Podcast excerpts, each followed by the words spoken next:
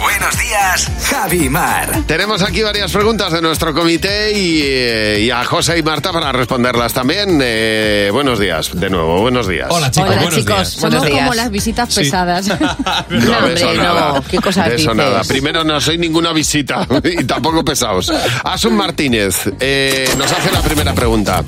Si alguien va a visitarnos a casa, mira, hablando Mira, de visitas, mira. debe saber que la regla que tiene que cumplir es ¿cuál, Marta?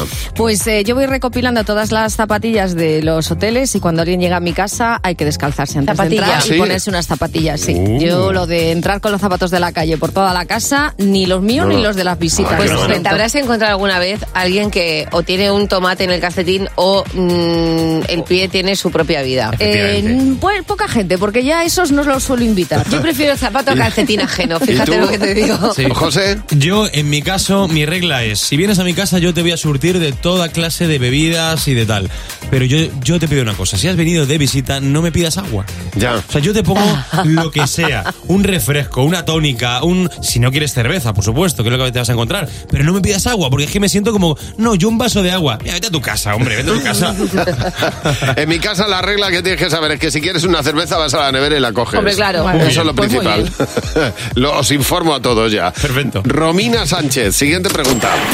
Dice, ¿por qué chorrada siempre se discute en tu casa? Mar. En casa de mis padres siempre hay una discusión terrible con, no sé si pasa en casa de vuestros padres, que parece un álbum fotográfico. El salón está lleno de fotos y, de, y de marcos de fotos. Entonces, mis hermanos quieren quitar esas fotos de la comunión y mi madre dice, con toda la razón del mundo, que la casa es suya y pone la foto donde le da la gana. ¿Y en tu caso, Marta?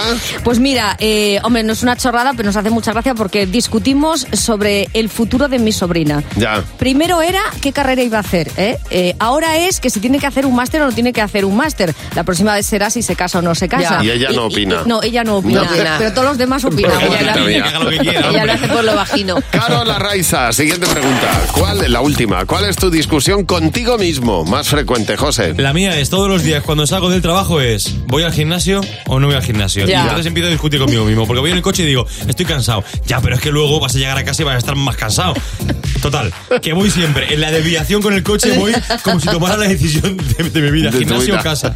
¿Y tú, Mar? Estoy todo el tiempo debatiéndome entre el presente y el, y el futuro cercano. Es decir, ¿me como este trozo de chocolate porque me da mucho gustete ahora?